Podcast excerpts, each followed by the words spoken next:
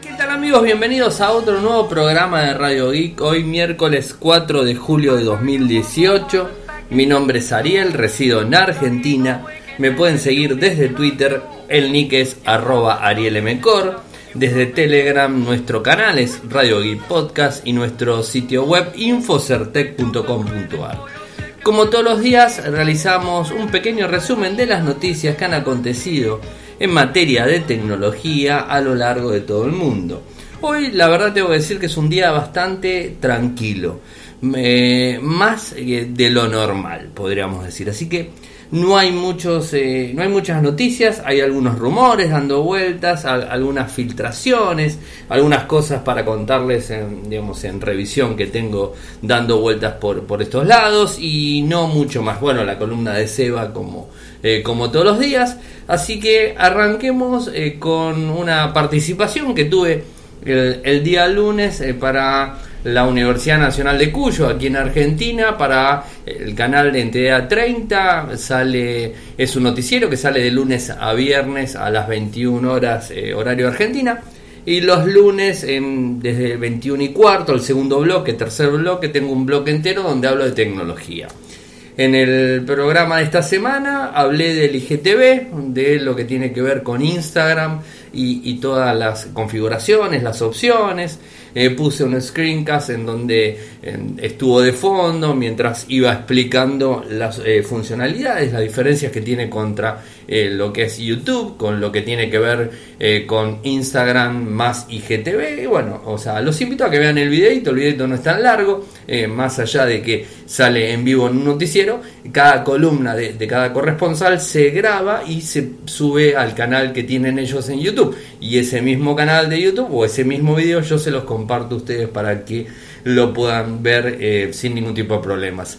Además de eso, en el día de hoy, eh, los días miércoles al mediodía, horario Argentina, eh, salgo en la radio de la universidad también y radio en FM, en donde hablo, tengo una columna, o sea, todos los miércoles de tecnología y justamente hoy hablé de este problema que les comentaba a ustedes ayer en, relación a, Gmail ¿no? y, a los permisos y, todo ese tipo de cosas.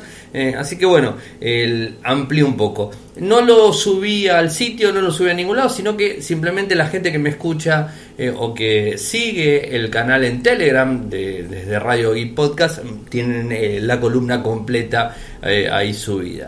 Más allá de todo eso, les cuento que acabo de grabar un screencast mostrando todo lo que anoche les iba relatando ¿no? en el programa, en Radio Geek, les iba relatando de las funcionalidades, las opciones, todo eso. Bueno, lo que les relaté anoche, bueno, eh, hoy hice un screen eh, directamente donde rato, o sea, seguramente cuando ustedes estén escuchando esto ya va a estar subido en el canal de YouTube, youtube.com barra Infocertec, que es nuestro canal. Bueno, ahí va a estar subido el videito, son 11 minutos en donde les muestro las diferentes opciones y, cosas a tener en cuenta. Se está terminando de renderizar el video, así que ni bien se termina de renderizar, va arriba y, bueno, lo tenemos disponibles. Eh, además de eso, tengo... Hacía bastante eh, que, ah, me habían consultado si quería revisionar un teléfono, estos ultra resistentes, ¿no? estos de mm, los famosos CAT, o sea, los de Caterpillar, ¿eh? no sé si ustedes los conocen, eh, estos eh, que, se dedican, la empresa que se dedica a la construcción, a la maquinaria de construcción, a la maquinaria de demolición y ese tipo de cosas que se ve a nivel internacional, no es solamente Argentina. Bueno, Caterpillar tiene una división de móviles de ultra resistencia, como pueden escuchar, lo estuve probando un poco. El modelo que me mandaron, hay dos modelos. Del, el más alto es el, el más alto es el CAT S61. En Argentina está el CAT S60. Tiene algunas diferencias, obviamente, que el 60, que el 61, o sea, es un poquitito más bajo con algunas cosas, pero la verdad que me, llevé una impresión muy buena en, el bicho este. A ver, no estoy, le, hago las, las, primeras impresiones. Creo que, esto, esto está bueno eh, también contárselos y, y digamos, este, eh, darle un fit de entrada, ¿no? O sea, de haberlo tenido un rato, ¿no? o sea, lo tuve poco tiempo, o sea, no, es que ah, bueno, es un montón que lo estoy usando, ¿no? Es más, ni siquiera tiene un benchmark cargado como para poder decirle, bueno, me dio tanto el resultado, no lo tengo. La verdad que me olvidé, le tendría que haber cargado, así les he mostrado. Pero no importa, mañana eh, con un poquitito más de impresión, pues lo voy a sacar a la calle. Eh, voy a jugar un poco con el teléfono en la calle, usarlo, probarlo y todo eso. Eh, y mañana les tiro un feed más grande de todo esto, ¿no? Y la verdad que me llevé una, una grata impresión del equipo, eh, porque particularmente pensé que no tenía buena pantalla, o sea, tengo que decirlo, o sea, no pensé que tenía buena pantalla. Y si bien si es una pantalla LCD, se ve muy bien, tiene muy buenos colores, ¿eh? o sea, no deja de tener buenos colores. Lo que es del tacto, o sea, todo lo que tenga que ver con el tacto, ya sabía que era bueno eh, por una simple razón. Es, un, es un smartphone que, digamos, este, puede trabajar en condiciones extremas. Cuando digo condiciones extremas, puede trabajar en mucho frío o en mucha temperatura, en agua, sumergido, puedo utilizar la pantalla con guantes. O sea, lo he probado con un pullover y toqué y funcionaba. ¿eh? Eh, después probé, me dijeron, hasta un metro noventa lo puedes tirar, Ariel. Así que bueno, lo he tirado. A ver, escuchen. Ahí está, lo acabo de tirar, ¿eh? lo acabo de tirar como venía y el teléfono al menos está entero, no se ve lastimado en lo más mínimo. Hoy le hice una broma a Clau cuando llegó, le digo, mirá el teléfono que me dieron, cuando lo fue a agarrar se lo solté de la mano y cayó al piso así, ¡plá! pegó un golpe terrible, se asustó, ¿no? Porque uno se asusta cuando pasa eso. No, el teléfono está pensado para, para esas cuestiones. Inclusive se puede sumergir en agua, en agua caliente, no en agua, en agua caliente. Eh, y además tiene muchas funcionalidades. El día viernes voy a estar haciendo... Eh, me van a estar haciendo una demo desde Estados Unidos en donde, bueno, me van a contar más de las opciones. Tiene una cámara, eh, digamos, infrarroja, o sea, muy, muy bueno, o sea, pero me quedé con el teléfono, ¿no? O sea, es, eh, igual es raro, ¿no? Porque lo veo en el escritorio, lo veo al lado del moto y digo, uy, ¿qué es esto? El moto lo veo como que es una cosita que se rompe de la nada. Y esto lo ves como un masacote ahí arriba de la, del escritorio. Y decís, wow, esto sí que está bueno, ¿no? Porque para tirárselo en la cabeza le, le haces un, un hueco realmente. Y algo que también me gustó mucho, que es sumergible y es sumergible a 2 metros y a 5 metros. Y para sumergirlo a 2 metros y 5 metros tiene un selector en la parte frontal para los parlantes que lo moves y le pones 2 metros, 5 metros. Lo que hace simplemente es hacer que los parlantes y los micrófonos estén cubiertos de una manera totalmente diferente. ¿no? Eh, interesante. Doble cámara, una que es el infrarrojo y la otra que es la cámara convencional del smartphone. Además tiene cámara frontal, bueno, la pantalla está muy bueno, los botones muy lindos. Eh, interesante, interesante la verdad el equipo. Es plástico, yo no entiendo cómo aguanta tanto. Pero bueno, o sea, tengan paciencia que mañana les hago las primeras impresiones. Eh, así que bueno, tenemos algunas cosas, algunos chiches para estar jugando y para poder contarles a ustedes que a mí todo este tipo de cosas me gustan y me gustan mucho. ¿Qué más? Avancemos. Eh, les conté ayer lo de Samsung eh, con el tema de Android Go, su smartphone de Android Go. Hoy estuve haciendo algunas averiguaciones más al respecto. Me encontré, más allá de imágenes y más cosas, me encontré con algunos datos sobre el equipo. El equipo ya lo habíamos visto y lo habíamos publicado, que era el, Galaxy J2 Core, eh, que, tiene buenas características técnicas, no se las voy a repetir porque ayer se las, se las dije, es un equipo que tiene particularidades de gama media, o sea, no de gama baja. Y realmente Android Go tiene particularidades, o sea, digamos, la principal misión de Android Go es tener eh, poco hardware para que funcione, ¿no? Esa es una de las cosas más importantes. Bueno, esto parece que no. Entonces dije, bueno, eh, veamos la página web de Android Go, ¿no? A ver si hay algo que me diga que un fabricante no puede modificar el, el sistema operativo en cuanto a lo que es eh, la parte estética. Y la verdad que me encontré que no. O sea, eh, Android Oreo Go Edition eh, es para smartphone entry levels, o sea, esto es lógico, para hacer que nuestro Android tenga una mejor esta experiencia, reimaginando las aplicaciones y toda esa historia, pero en ningún momento ni en ningún lugar dice que no le pueden hacer modificaciones. Eh, digamos, este, la idea es justamente eso, es hacer que los equipos funcionen de una forma simple. Y si Samsung de alguna manera poniéndole su, eh, eh, su capa, su capa de, gráfica por encima, y además le agrega más memoria, más memoria RAM, más memoria ROM en sí, y hace que funcione mejor y bueno, funcionará bien. Y además le está poniendo un microprocesador de, de, gama media, digamos. O sea que eh, quizás funcione correctamente y no haya problemas. Eh, yo puse la nota Samsung patea el tablero en Android Go, porque en definitiva es el primero que hace esto es el primer fabricante que patea el tablero y dice, no, mira, yo voy a poner mi impronta en Android Go, lo voy a poner y lo voy a hacer de esta manera. Punto. Y lo va a hacer de esa manera. Y no me cabe la menor duda que lo va a hacer bien. O sea, en eso no, eh, no hay dudas al respecto. Después tenemos filtraciones en relación a el Note 9, varias filtraciones en relación al Note 9. Eh, filtraciones cortitas, ¿eh? o sea, ¿no? que son las grandes filtraciones. Sabemos que entre el Note 8 y el Note 9 no va a haber grandes diferencias en hardware, no va a haber grandes diferencias en general a lo que sería el S9 más, o sea, son equipos muy similares de alguna, de alguna forma. Lo que vimos por un lado es, eh, es gracias a la FCC que va a traer un lápiz óptico con conectividad Bluetooth. Y este equipo le va a permitir digamos, manejarlo y hacer determinadas acciones eh, que no haría el smartphone, eh, perdón, el, el, SPEN clásico, ¿no? Eso por un lado. Y además de todo esto, nos encontramos con una eh, lista de colores que, que, va a poder manejar el SPEN. O sea, tenemos todo eso. y justamente el FCC está registrado como el, el lápiz como un SM eh, N960, que es del Note 9, en definitiva. ¿no? O sea, estamos de alguna manera cerciorando que es el SPEN que va a traer el, el, N, el, el Note 9, que va a ser lanzado en, en Nueva York el 9 de agosto. Así que vamos a tener que estar detrás de eso.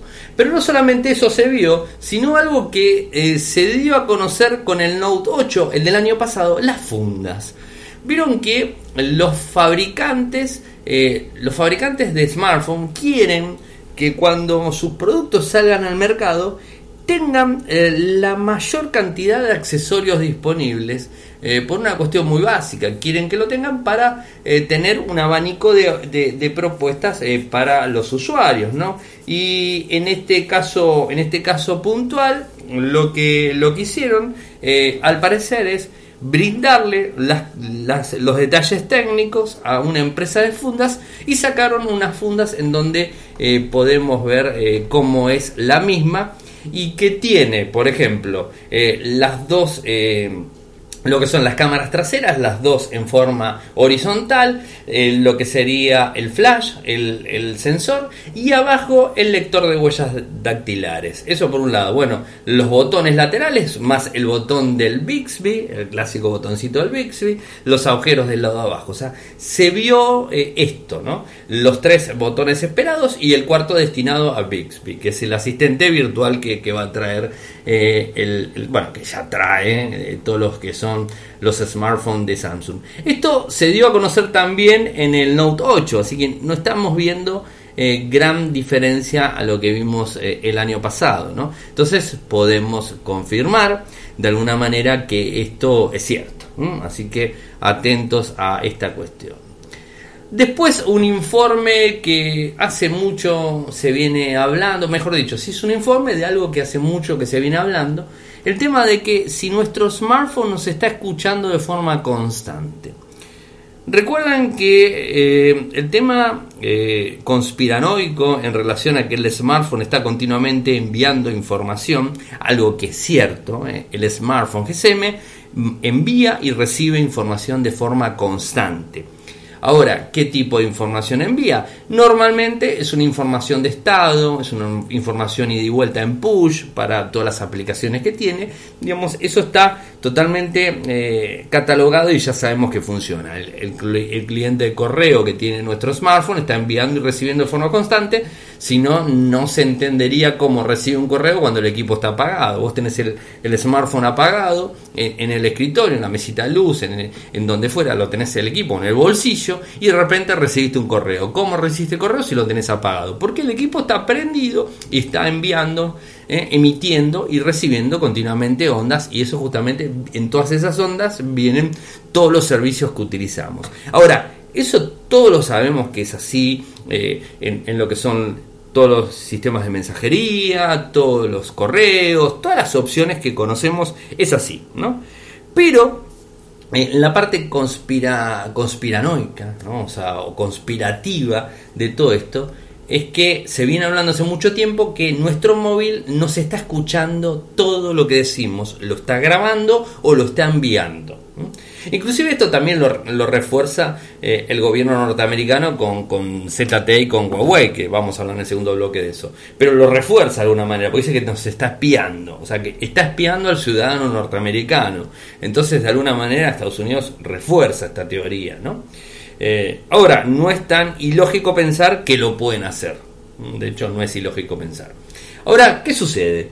Eh, se dedicó un grupo de investigadores de la Universidad de North, Northends eh, donde demuestran con evidencia de que los smartphones no están escuchando en todo momento al usuario, que no lo escuchan, pero hacen algunas salvedades y hacen una afirmación que todavía es peor, es peor que nos estén escuchando. Les cuento. Eh, hay aplicaciones, todos sabemos, hay aplicaciones que de forma constante están accediendo a nuestra información y que esa misma información la puede estar enviando hacia sus servidores. De hecho, un caso, el, último de los casos que recuerdo al menos es de OnePlus. ¿Se acuerdan que OnePlus les enviaba los datos a China sobre eh, los servicios que tenía el sistema cuando se activaba eh, el OnePlus, no el 6, sino el anterior, no el 5.1 creo que era, o el 5, no me acuerdo cuánto. Bueno, eh, bueno, eso pasó, sucedió, se descubrió todo eso. O sea que realmente se puede hacer eso, ¿no? Entonces, ¿qué, sucede? Lo que dice este, este grupo de, investigadores en la universidad, dicen que no pueden poner, o sea, se los paso al castellano, como quien dice. No van a poner las manos en el fuego por una empresa, no van a poner las manos en el fuego por Facebook, por, por, YouTube, por, por, Instagram, por WhatsApp, eh, por Gmail, por Android, por iOS, por lo que sea. No ponen las manos en el fuego. Lo que ellos dicen es que los controles están bastante eh, aceitados como para que no suceda. Pero eso no quita que haya una aplicación que tenga código malicioso o haya una aplicación que sea una aplicación de uso masivo, como por ejemplo hacen eh, la liga, esta, esta aplicación en España, ¿no? O sea, eh, donde hacía este tipo de cosas, ¿no? Y que esté levantando la información y enviándola. O sea, la aplicación no es el problema, es el desarrollo de esa aplicación y es el desarrollador que hizo que esa aplicación haga determinada cosa para un fin que no es óptimo, o sea, no que no es óptimo, sino que es ilegal. Espiar a las personas es ilegal, entonces si están desarrollando una aplicación para que hagan eso, es ilegal, ¿no? Entonces salimos del, del marco parámetro normal, ¿no? Que era lo que decía, eh, que se dijo mucho, inclusive Snowden lo dijo en su momento, ¿no? que la única manera de tener un smartphone es que no tenga micrófono, que no tenga cámara y no sé qué más que no quería que tenga, o sea, directamente no tengo teléfono para eso. ¿no? Eh, bueno, es una, a veces uno se pone a pensar y dice, bueno, bueno, está bien, este, no tengo nada y listo, está todo bien, no, no pasa nada. Eh, pero bueno, uno no puede entrar en, ese, en esa teoría, pues si no ya directamente es dejar de lado toda la tecnología, no usemos más nada y ya está, ¿no? Eh, pero bueno, o sea, ellos dicen que puede existir este tipo de cuestiones y, digamos, no deja de ser cierto que pueda haber o que pueda existir más adelante. Pero el problema donde, que, se suscitó es más grave todavía, donde hicieron unos estudios muy grandes, eh, analizando audios, analizando archivos, haciendo que envíen audios, que envíen archivos, que a ver si lo mandaba, si no lo mandaba, y todo ese tipo de cosas el inconveniente lo encontraron que registraron una actividad de modo diferente en algunas aplicaciones que hacían capturas de pantalla y que los enviaban a dominios de terceros. Es decir, la captura de pantalla no es ni más ni menos que, eh, por ejemplo, están navegando en Internet y quieren saber dónde están navegando, entonces hacen capturas, se van disparando capturas, capturas, capturas, capturas, se juntan y se envían a un servidor para después en análisis. ¿no? Eh, aplicaciones de seguridad, o sea, aplicaciones de seguridad, no permiten que se hagan capturas. O sea, ni siquiera permite que vos toques el botón de volumen menos con el power para hacer una captura en Android, no te deja, haces y te dice que no se puede, o haces y la avisa a la otra persona, como algunas aplicaciones, para que no hagas una captura, una historia de Instagram, por ejemplo. Digamos, está bloqueado todo eso. Pero al parecer hay algunas aplicaciones que esto lo hacía, capturaba todo eso, lo enviaba, o filmaba, registraba video, pum, y se lo mandaba, ¿no? Eh, así que esto, la verdad que es más complicado que lo otro. ¿Y por qué digo más complicado que el otro? Porque eh, pulir el audio, escuchar el audio, descifrar el audio es más difícil que ver el video y ver a dónde queremos llegar. O sea, queremos llegar, o sea, la persona, o sea, o la empresa o los servidores del otro lado que tenga inteligencia artificial. No me cabe la menor duda que va a ser por ese lado, ¿no? Con Machine Learning y toda la historia. Eh, van a tratar de chequear esas opciones para poder este, eh, detectar determinadas este, actividades y utilizarlas para ellos. O sea, imagínense lo que quieran. ¿eh? O sea, desde eh, un juego hasta, no sé, una aplicación de un banco. O sea, a mí tampoco, eh, con esto nadie me dice que de repente, por más que mi banco no me deje hacer captura, ¿no? haya una aplicación que haga la captura de mi banco y lo haga internamente y lo esté enviando. Así que es peligroso. Esto se conoce en computación, en informática convencional, se conoce, o sea, es muy conocido y eh, se ha utilizado muchísimo tiempo, que son los screen, screen logger, o sea, donde uno eh, cuando ingresa la clave va capturando imagen por imagen para saber cuál es la clave, ¿no? y de esa forma eh, no sé si lo dije bien, Screen Logger. Me sale, me sale Screencast, porque hace un rato hice un Screencast, entonces me queda con el Screencast. Eh, no importa, ustedes me entienden. Es la captura de, eh, de cada pulsación en la pantalla de una clave para poder enviarse en un servidor y tomarla. Es, una, es un método de engaño que se utiliza hace mucho tiempo. Detectaron varias aplicaciones. Una de las aplicaciones que dicen que entraron es GoPuff. Eh, bueno, fueron descubiertas eh, grabando actividades. Eh, y no les avisa al usuario, pues se decir, bueno, les avisa al usuario, te vamos a hacer captura de pantalla, les avisa al usuario, bueno, vos sabés, no, no les avisa y los manda. Con lo cual esto abre un, problema bastante grande, ¿no? Relacionado a todo esto. que esperemos tenga algún tipo de, de, solución, algún tipo de opción, o, bueno, ver de cómo, cómo se llevaría adelante eh, las cosas, ¿no? Para tratar de mejorar. Pero bueno, es así mm, la situación y esperemos que y tengamos más que nada conciencia eh, con un montón de aplicaciones que instalamos y revisemos, eso es muy bueno también, revisemos eh, las aplicaciones en los, los comentarios de las aplicaciones.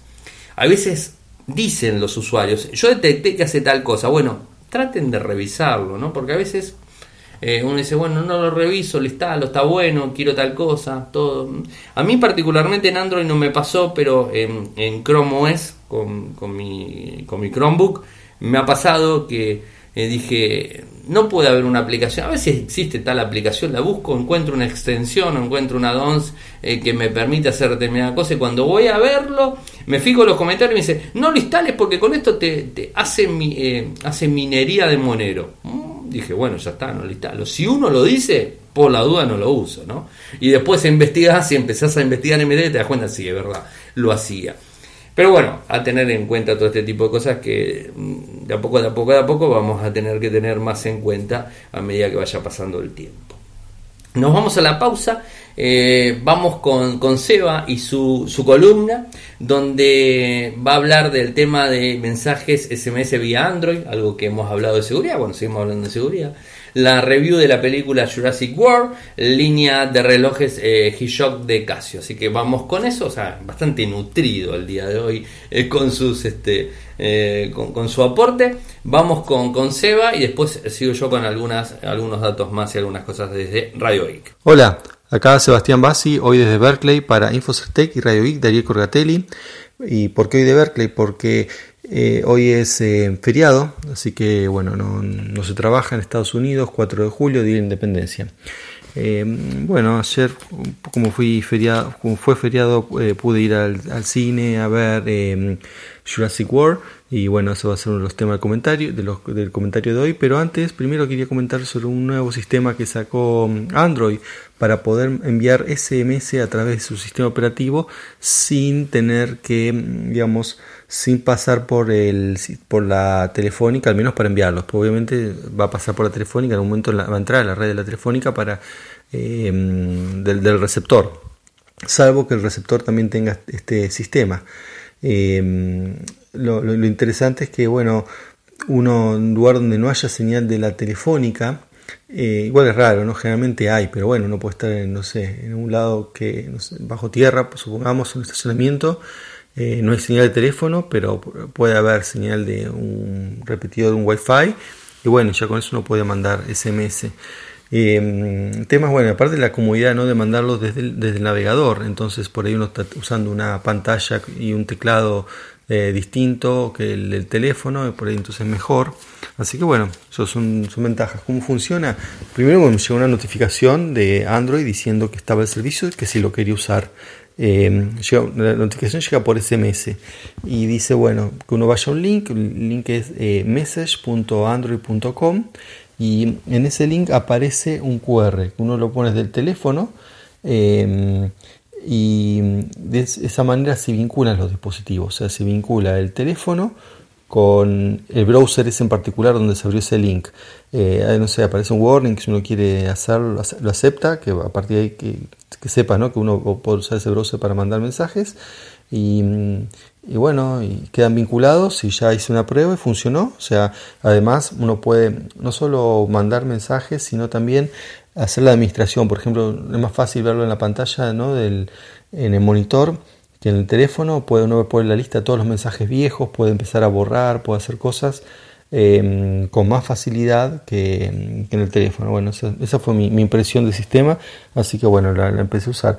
Eh, que igual no mando muchos SMS, pero eh, de vez en cuando eh, sí, eh, necesito, porque bueno, en Estados Unidos se, se, usa más que WhatsApp, ¿no? El, SMS, ¿no? No me preguntan por qué, pero bueno, es así, en cada lugar, digamos, tienen patrones distintos de uso de, los distintos programas y opciones. Em, y a, pesar de eso, e incluso, bueno, hay gente acá, hay planes, o sea, los planes más baratos obviamente, donde la gente les cobra por SMS. Eh, pero bueno, no, casi, no sé quién usará esos planes porque realmente hay planes de 40 dólares por mes que tiene todo ilimitado, llamadas ilimitadas a todo el país y SMS ilimitados. Y bueno, después tiene, no sé, 2 o 3 gigas, 3 gigas por mes de datos.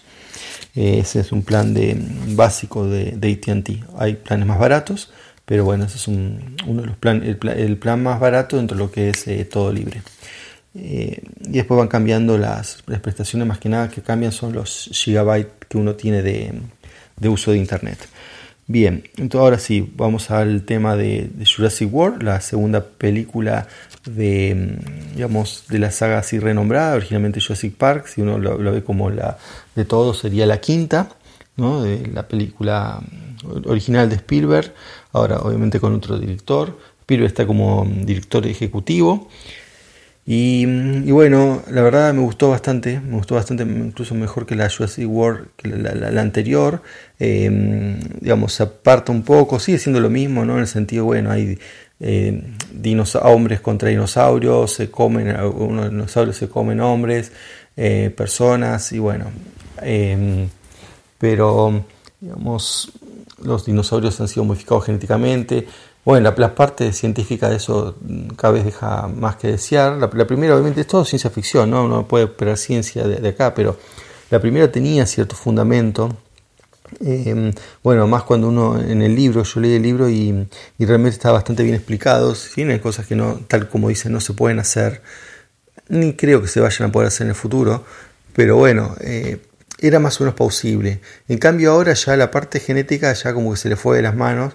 Eh, ya me acuerdo en la, película anterior, eh, ya habían hablado de CRISP, que es una técnica de edición genética, ya la habían metido ahí y ahora mm, esta vez no la nombran, pero si nombran, hacen unas ediciones y bueno, ni hablar de los gráficos, que realmente es cualquier cosa. Pero bueno, toda la película se puede decir que no tiene mucha seriedad, entonces uno también la puede mm, disfrutar. Por ahí, bueno, está bien, no, no, hay que tomarlo en serio, ¿no? Como un, eh, sino como una película ya como de kaijus, o sea, como esas películas de monstruos japonesas, eh, donde uno va a ver monstruos y no, no importa tanto ni la trama ni, ni, nada. Bueno, de hecho, por eso yo la fui a ver un IMAX, porque me parecía que iba a ser, eh, que era para eso, y sí, no me equivoqué, realmente era para, para verlo en pantalla grande. Eh, y eso que, no sé, yo en un momento pensé en dejarla pasar, total acá, a los dos o tres meses, a veces ya está en Netflix o, en algún sistema, eh, digamos, ya está online. Y sin embargo, esta me pareció que, que no, que valía la pena verlo en pantalla grande y es así. Pero bueno, es más que nada un espectáculo visual. Em, la trama es así, mm, esta vez se van de la isla, ¿no? la famosa isla Nublar, eh, bueno, porque explota digamos, un, volcán que obliga a una evacuación de emergencia, y bueno, no quiero contar más de lo que pasa, pero todo en una parte hay un terminan queriendo rematar los dinosaurios a, un grupo bastante sospechoso que parecía mm, todos los villanos de James Bond reunidos. Eh, y bueno, y bueno, pasan cosas, incluso está el protagonista original, el ingeniero genético que empezó con todo. Eh, así que bueno, no, le voy a contar más, solo que bueno, si les gustan las películas así mm, de, acción, eh, algo de suspenso, ¿no? Tiene algunas cosas así, escenas tipo Hitchcock. Eh, está es, interesante, Entonces, a, mí, a mí me gustó, pero bueno, no esperen nada digamos, que les vaya a cambiar algo, sino solamente puro entretenimiento. Y una cosa también interesante que se notaba, o sea, si uno sabe verlo, que el protagonista masculino tenía un reloj tipo mm, Casio G-Shock. Y mm, bueno, entonces eh, quería los últimos minutos que me quedan acá para contarle algo sobre ese tipo de reloj.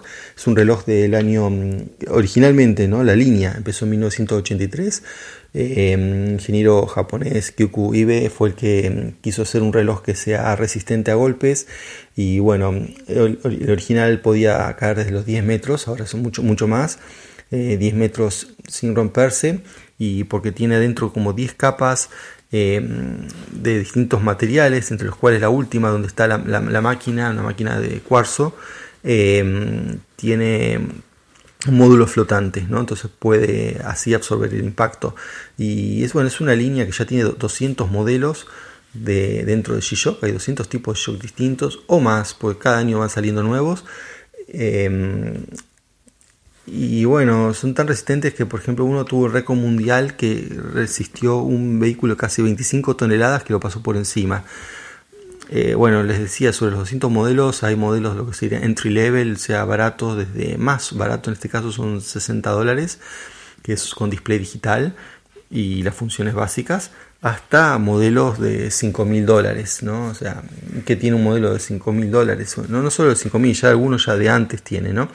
Por ejemplo, tienen barómetro para saber la altitud, eh, sensor de temperaturas, eh, sensor, bueno, barómetro sensor de presión, tiene sincronización con, con, el, con reloj atómico y con seis señales en el mundo. Eh, una señal en Alemania, señal en Japón, en China, Estados Unidos para poder estar actualizados y, y bueno, brújula también.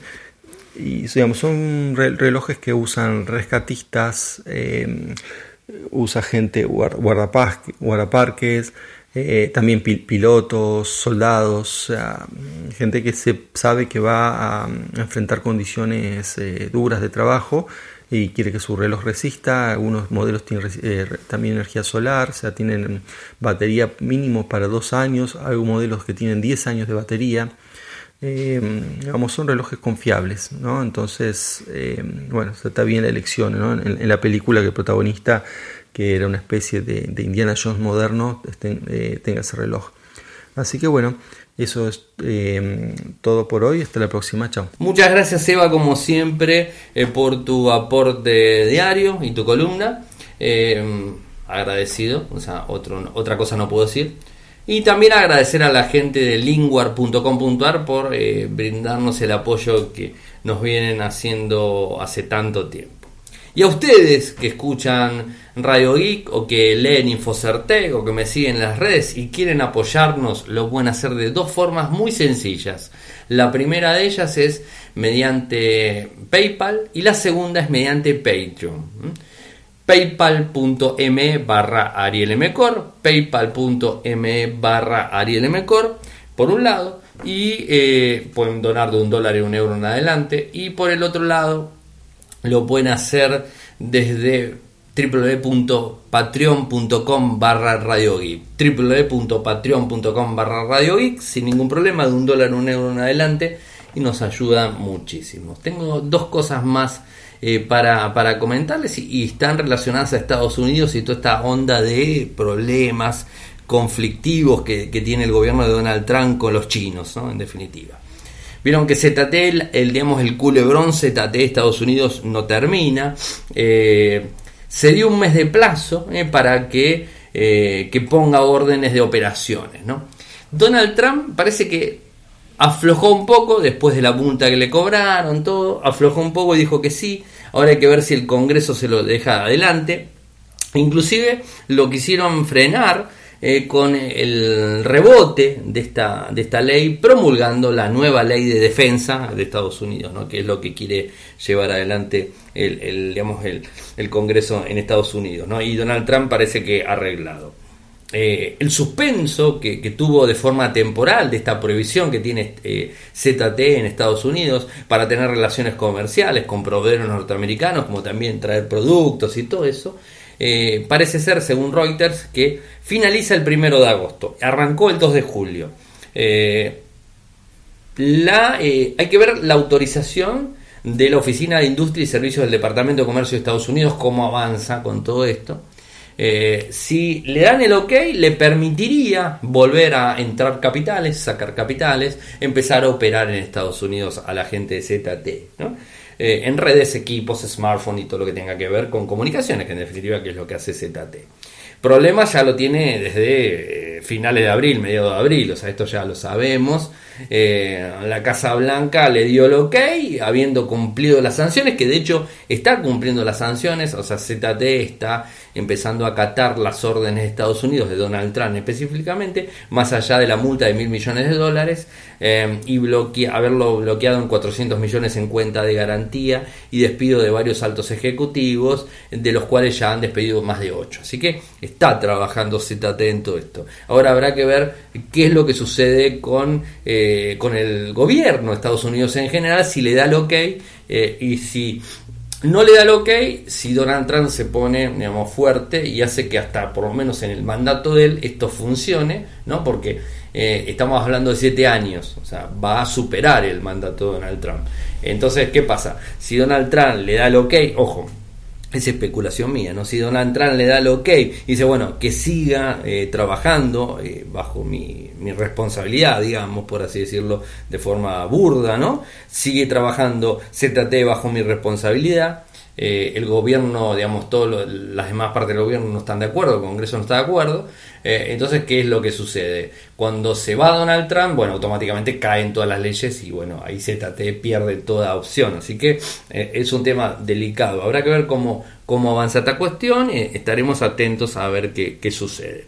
Y por otro lado, tenemos otro impedimento para una empresa china, es este, China Mobile es la el tercer proveedor de, comunicaciones a nivel mundial, eh, es muy fuerte, eh, está teniendo problemas eh, para, para, trabajar en los mercados, en el mercado norteamericano en general, eh, y bueno, es algo que, ya se, se, viene viendo todo, todo esto. Recordemos que este operador es el tercero del mundo, está detrás de ATT y de Bryson, o sea, viene ellos. ¿eh? Cuenta con 880 millones de clientes, la mayoría habitantes de origen de China. ¿no? Y en el 2011 China Mobile inició el proceso para entrar en el negocio norteamericano. En el 2013 el operador de China volvió a insistir ante la falta de respuesta de la FCC pidiendo permiso y explicando eh, la falta de, respuesta, o sea, pidiendo permiso y eh, requiriendo que le expliquen el por qué no le daban eh, la decisión final y todo eso. ¿no? así que bueno, estaremos viendo qué, sucede, a ver si lo dejan, si no lo dejan. Están acusados como, como todos los servicios chinos que ya lo conocemos, están acusados de lo mismo, como que, que ya es, es, algo muy, muy básico y que, que bueno, es, este, eh, digamos, se está eh, tornando bastante complicada la situación de empresas, empresas chinas en, en, relación a, todo, a todo este tipo de cosas. ¿no? Bueno, es lamentable que suceda, pero bueno, eh, esto sucedió siempre, pasó siempre y yo calculo que lo va a seguir haciendo. Mañana tengo que, estar con la gente de Western Digital. Mañana al mediodía vamos a estar viendo unas cámaras de seguridad. La semana pasada, la otra semana estuvimos en Dahua. Ahora vamos a estar con Western Digital con alguna solución. Así que mañana les voy a contar. Eh, si puedo salir en vivo, salgo en vivo. Si no vemos cómo, eh, cómo, cómo, puedo hacer las cosas. Pero voy a estar contándoles mañana a la noche. Así que estén atentos a, todo esto que, que ahí estaré para, para, contarles este, de qué se trata. Todo eso me siguen en vivo. Al mediodía, 12.30 horario Argentina, una 13 eh, horario Argentina estaría ya haciendo de cronista eh, en el lugar. Ah, y hoy eh, hice, grabamos con, con Cami el video de la, de la Huawei, la media, la media PAP, la M3, M3 10 Lite, así que la, tableta, así que en, en, unos días va a estar ya el video disponible para, para que ustedes puedan verlo y bueno, tener una revisión completa del equipo más allá de lo, de lo que va a ser la parte, digamos, este, en texto escrita, ¿no? Y mañana va a estar disponible el screencast que les dije, eh, que les prometí el día de ayer y bueno, hoy lo grabé, lo estoy renderizando, eh, calculo que ya debe estar terminando. De hecho, ya terminó, así que ni bien terminó, lo pongo a subir ahora mismo en el canal de YouTube. Me pueden seguir desde Twitter, mi nick es arroba arielmcor. Eh, es mi nick, en, Instagram es arroba arielmcor, en Telegram tenemos nuestro canal que es Radio Geek Podcast, mi usuario en Telegram por si quieren hablar es arroba arielmcor, mi correo electrónico arielmcor arroba gmail.com, nuestro sitio web infocertec.com.ar. Eh, Muchas gracias por escucharme y si Dios quiere será hasta mañana. Chau.